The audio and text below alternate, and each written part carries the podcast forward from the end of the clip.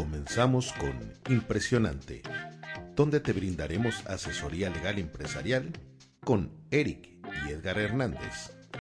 ¿Qué tal? Bienvenidos todos a este su podcast impresionante. Nos da mucho gusto darles la bienvenida a esta tercera temporada. Es el primer capítulo de esta nueva temporada y le doy la bienvenida al licenciado Edgar Hernández. Edgar, bienvenido. Hola Eric, ¿cómo estás? Hola a todas las personas que nos están escuchando. Eh, como bien dices, ya comenzamos con la nueva temporada. Esperamos darle un giro interesante. Esperamos que los temas sean de su interés. Hemos tomado en cuenta los mensajes que nos mandan, los correos y pensamos que podemos apoyarles en muchas otras dudas. Bueno, lo más importante es continuar con la línea que hemos venido manejando, dando consejos, información a nuestros queridos amigos empresarios, toda la gente que está emprendiendo negocios. Y precisamente iniciamos este año 2021, era post-COVID, pues con una noticia que ha salido el decreto con el cual se modifican y se adicionan algunas cuestiones en la Ley Federal del Trabajo para México en materia de teletrabajo.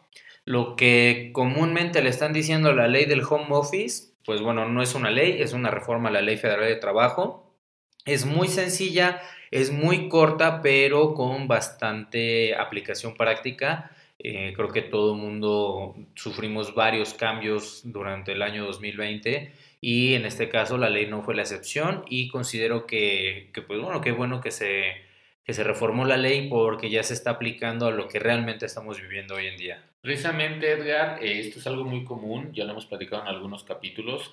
Eh, el derecho avanza generalmente atrás de la sociedad y pues ya se venían dando las cuestiones de trabajo a distancia de una manera muy somera. Sin embargo, a raíz de, esta pandemia que para México eh, inicia en marzo como tal, el, confinamiento y la famosa cuarentena, pues es que la necesidad de regular estas actividades se da y, se da yo creo que bastante bien en tiempo. Honestamente la reforma es pequeña, es un poco escueta, pero creo que nos da una base de la cual partir para empezar a, regular.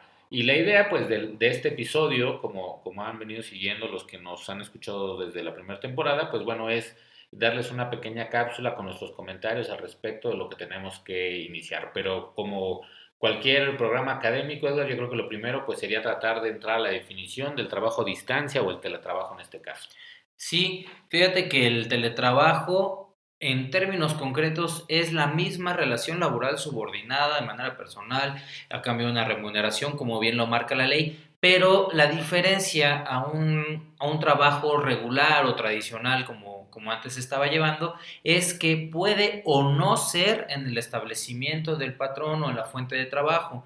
Esto que es que puede ser en uno o demás domicilios ajenos a los que se había señalado de manera original para la prestación del trabajo. Precisamente este es el punto crítico de la reforma y es de donde nace todo eh, estas modificaciones, ya que en una relación laboral, llamémosle tradicional, pues estaba bastante claro que eh, el patrón proveía de todos los elementos, las herramientas, etcétera, etcétera, en el lugar de trabajo. Sin embargo, con estas modificaciones que se dieron, donde las personas tienen que desempeñarse eh, ya sea en su domicilio particular, algunos en algún café, en un ciber, etcétera, etcétera, pues es que empiezan a nacer las dudas, ¿no? Y, muy válidas quizás de saber eh, qué equipo tiene que proporcionar el patrón, qué gastos tiene que correr, los horarios, etcétera, etcétera, ¿no? Entonces, pues como tal, como bien comentas Edgar, eh, vamos a partir de una relación laboral normal, sin embargo, con la característica de que es a distancia, no en el lugar de trabajo como tal. Y fíjate que otro término nuevo o, bueno, diferente que, que, se acopla entre esta reforma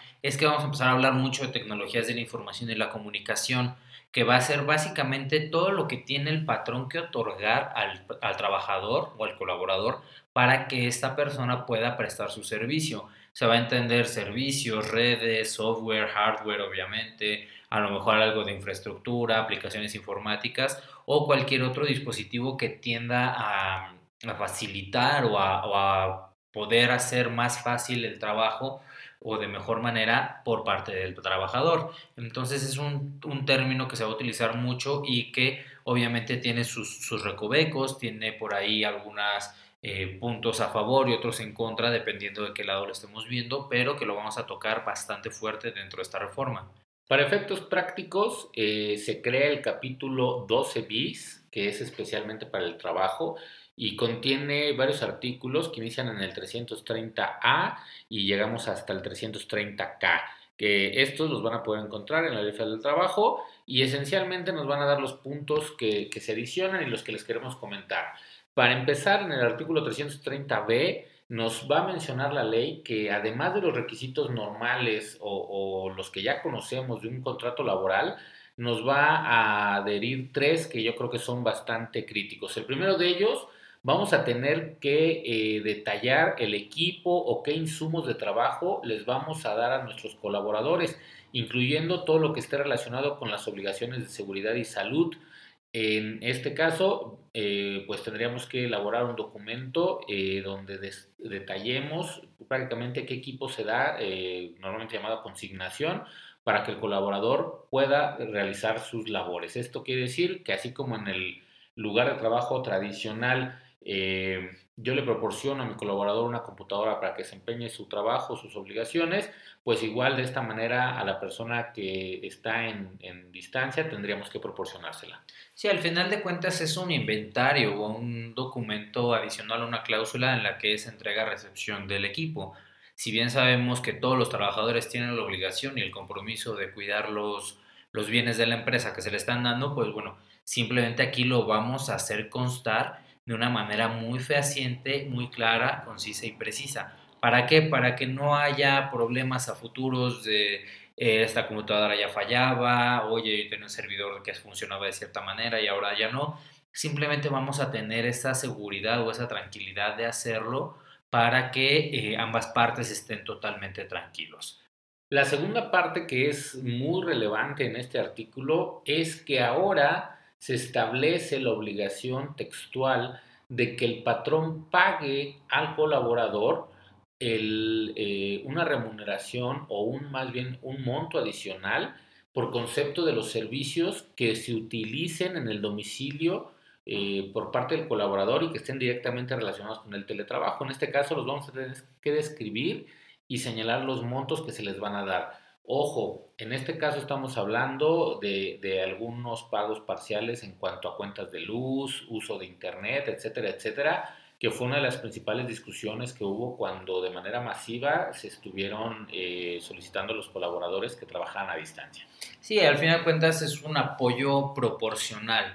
Eh, si bien la empresa o el patrón no va a absorber el 100% de los gastos, también eh, se está consciente de que el patrón le está solicitando que el trabajador ponga de sus propios servicios para, prestar el trabajo. Entonces, a lo mejor las ocho horas que no estaba el trabajador en la, en la casa y ahora sí, va a representar una parte proporcional de pago de luz extra a lo que realmente pagaba. Em, otro de los puntos que se, se adhieren aquí a la parte del contrato son los mecanismos de contacto y supervisión entre las partes hay softwares, hay maneras en las que se van a poder dar estas supervisiones de que el trabajador esté realizando sus funciones. No son vacaciones, no es trabajo de medio tiempo, al fin de cuentas es seguir trabajando las mismas horas con, la misma, con el mismo empeño, entonces se van a tener que establecer estos mecanismos de, de supervisión, no, no le vamos a decir vigilancia como tal, pero sí una supervisión, vamos a determinar cuál va a ser la, duración de la, jornada, cómo van a distribuir los horarios.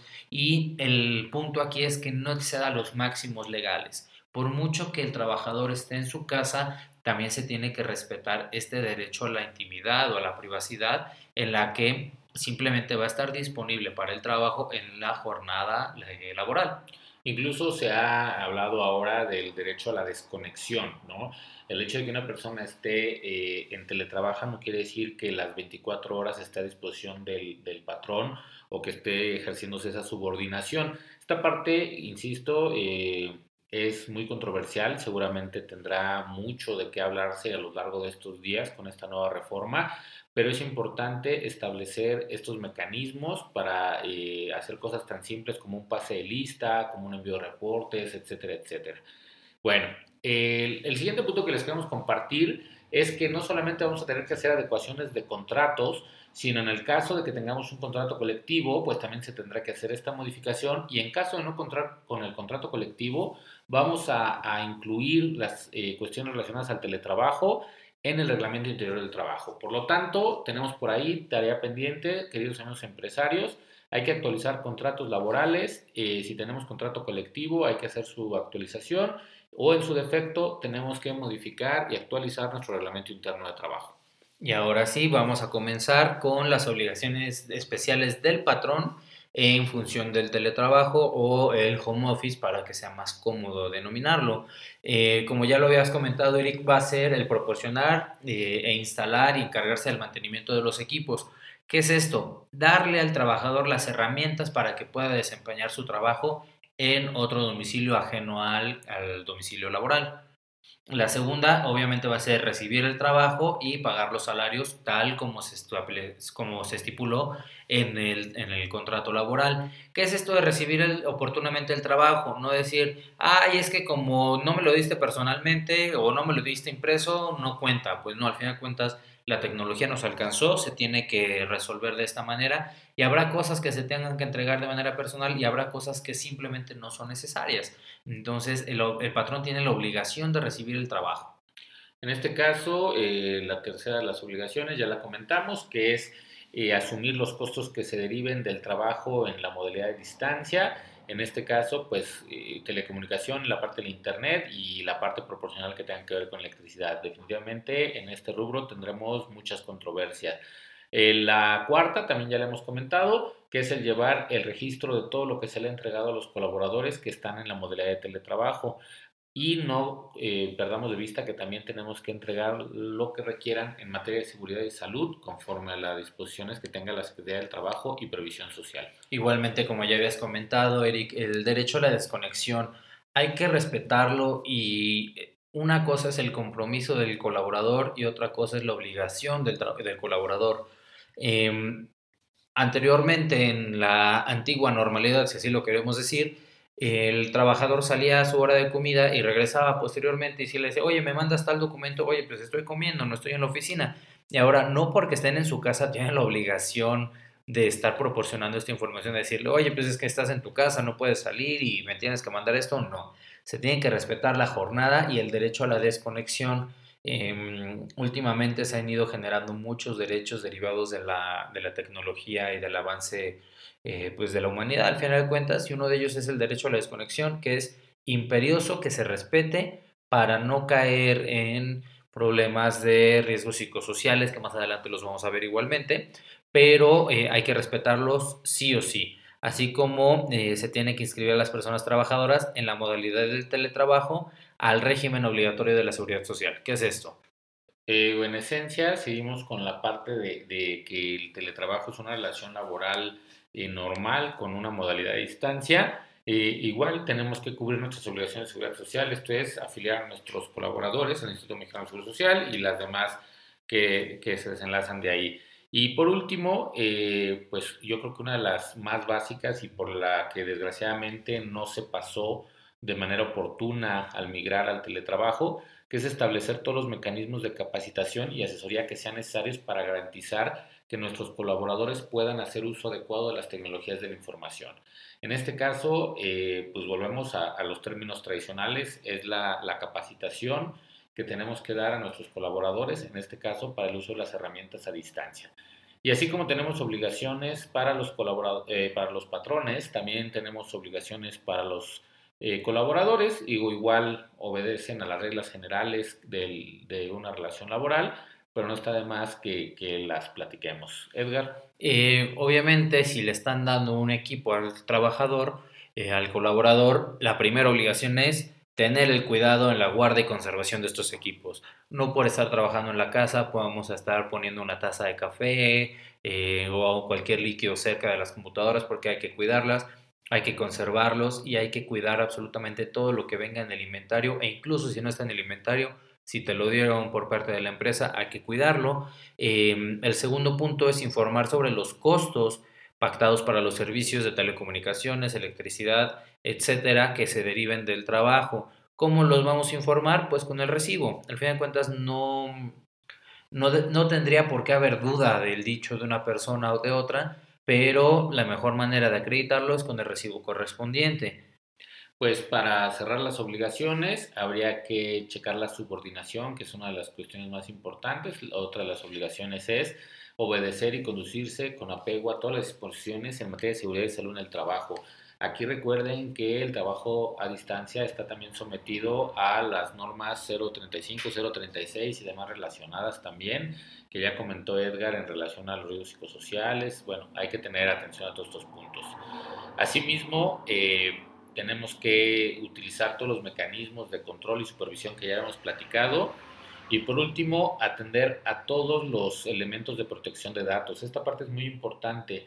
Normalmente en las empresas eh, se contaban con sistemas informáticos, eh, cableado de redes, etcétera, etcétera, que ayudaban a proteger el flujo de la información.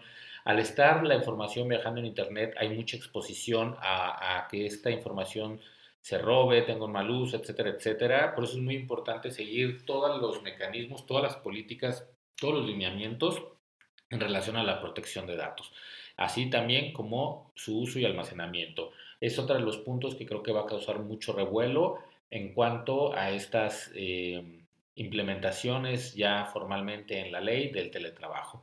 Y bueno, eh, ya casi para terminar nuestros comentarios respecto a la ley, digo, perdón, conforme a la reforma, me gustaría, Edgar, eh, comentarles una parte que creo que todos dejamos pasar de largo Digo, al final no existía todavía esta ley, pero que sí es muy importante. El teletrabajo o la modalidad de teletrabajo debe de ser voluntario. Obviamente, salvo casos de fuerza mayor, en este caso, pues hablando de una cuarentena cosas por el estilo, eh, una enfermedad contagiosa, etcétera, etcétera, pero en principio el teletrabajo debe ser voluntario y como la gran mayoría de situaciones, tiene que estar establecido por escrito. Esto quiere decir que contemos con un elemento de prueba para decir que patrón y colaborador en algún momento se pusieron de acuerdo en la temporalidad o la forma en la que debería de ser, eh, debería ser el teletrabajo y este tiene que ser voluntario. Y la segunda parte que yo creo también eh, gran con gran relevancia en esta reforma, Edgar, es el hecho de que sea reversible. Es decir, que salvo las condiciones, los mecanismos y todos los elementos que se pongan en el reglamento interno de trabajo en relación al teletrabajo, tendrán todos los colaboradores el hecho de poder retirarse de una modalidad eh, a distancia a un trabajo presencial. Así es, Eric. Eh, como bien sabemos, no nos pueden obligar a algo que no está establecido en el contrato y esta es una situación que pues a los que ya gozábamos con un trabajo pues no estaba prevista dentro del contrato, entonces va a ser de manera voluntaria que ambas partes estén de acuerdo para evitar esto de faltas injustificadas, pues sabes qué patrón, pues yo tengo un contrato en el que dice que ya no tengo que presentarme físicamente, pero que sí sigo trabajando para la empresa. Entonces es muy importante esta parte de que sea voluntario y que exista el derecho a la reversibilidad. ¿Para qué? Para que ambas obligaciones y ambos derechos sean respetados de ida y vuelta, por así decirlo. Otro punto muy importante eh, creo que en la mayoría de nuestros podcasts últimamente hemos tratado la parte de la NOM 035. Pues bueno, las condiciones especiales de seguridad y salud dentro del trabajo eh, en teletrabajo va a estar previsto o van a estar establecidas por la Secretaría del Trabajo y Previsión Social respecto de la norma oficial mexicana, que es la NOM 035. En particular, es para evitar o para considerar cuáles van a ser los factores ergonómicos, psicosociales o cualquier factor de riesgo que pueda afectar al trabajador o incluso a cualquier otra persona dentro del equipo de trabajo. ¿Por qué? Porque a pesar de que estamos trabajando en casa, estamos manteniendo una relación laboral. Tenemos que cuidar de nuestros colaboradores, tenemos que cuidar igual de nuestra salud. Si el patrón, digo, si el trabajador, por ejemplo, dice, oye, es que ahora tengo problemas en la espalda por el trabajo en casa, y se descubre que el patrón pues sí dio la silla que se necesitaba, la computadora, todos los mecanismos y todas las herramientas necesarias, pero el trabajador trabajaba desde su cama y por eso tuvo problemas de espaldas, pues bueno, ya tendremos ahí que, que acreditarlo en un problema, digo, en una situación jurídica, ¿no? En un juicio, pero es muy importante que hay que observar mucho, mucho, mucho esta NOM 035 porque la pandemia y el trabajo desde casa y todas las situaciones que se han ido dando puede tener varios em, rebotes o varias consecuencias de carácter psicosocial y para eso pues los invitamos a que escuchen ese programa en particular para no ahondar demasiado en el tema. Eh, por último, y para cerrar, siempre hay pues la coercibilidad de las obligaciones, ¿no? ¿Esto qué quiere decir? que en el caso de que tengamos una falta al no seguir estas eh, normas, pues podrá venir una sanción. En este caso son los inspectores eh, los que podrían hacernos una revisión de que estemos cumpliendo con estas obligaciones y esencialmente estarán observando tres puntos. Primero, lo que hemos hecho mucho énfasis, en que exista el registro de todo lo que le entregamos a los colaboradores para que puedan desempeñar su trabajo a distancia. Dos, vigilar que los salarios no sean inferiores a los que se les paga a otro colaborador que sea presencial y tenga las mismas funciones. Y tres, pues obviamente que eh, tengan el cumplimiento de todas las obligaciones que hemos comentado en este capítulo. Y al final, Edgar, creo que es una, una reforma muy adecuada para, para, empezar. Obviamente será perfeccionada al, al, paso del tiempo, pero creo que establece buenas bases para regular el trabajo a distancia. Sí, fíjate que como, como lo comentamos, pues al fin de cuentas es una ley que, bueno, una reforma a la ley que no llega tarde pero tampoco llega de la manera más óptima. Pero al fin de cuentas considero que es una de las reformas más, más actualizadas, más, más necesarias para la sociedad y que pues al final de cuentas está atendiendo una situación muy, muy real, muy actual y que es totalmente necesario. Y bueno, también eh, esta cuestión de la pandemia nos ha dado a, ver que en muchos puestos o muchas funciones no necesariamente te requieren presencialmente en la, en la empresa, siempre y cuando estés dando esos resultados y qué mejor que tener un cuerpo normativo que nos acredite, que nos obligue y que nos demuestre cómo se van a, a regular estas, estas relaciones.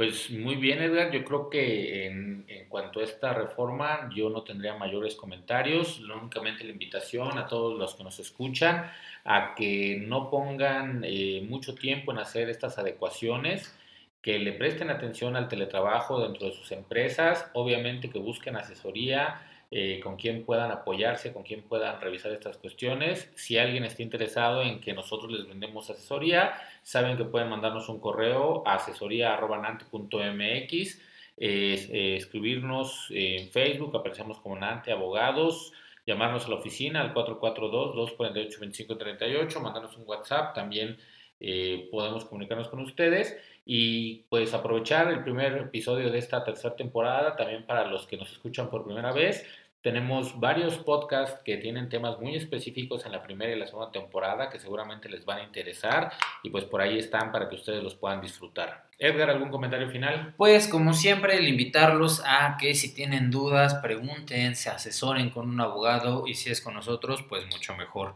Agradecerles mucho su atención, invitarlos nuevamente a que nos sigan mandando sus dudas, sus temas de interés y que nosotros los vayamos haciendo porque al final de cuentas este podcast es para que todos vayamos creciendo juntos, para que se resuelvan dudas y para que podamos demostrarles que estamos para ayudarles. Muchísimas gracias. Perfecto, Eder, muchísimas gracias. Eh, se me olvidó comentarles, la página de internet es www.nante.mx, donde nos pueden visitar y ver información que tenemos para ustedes. Pues por mi parte también es todo y no nos queda más que desearles que tengan un día impresionante.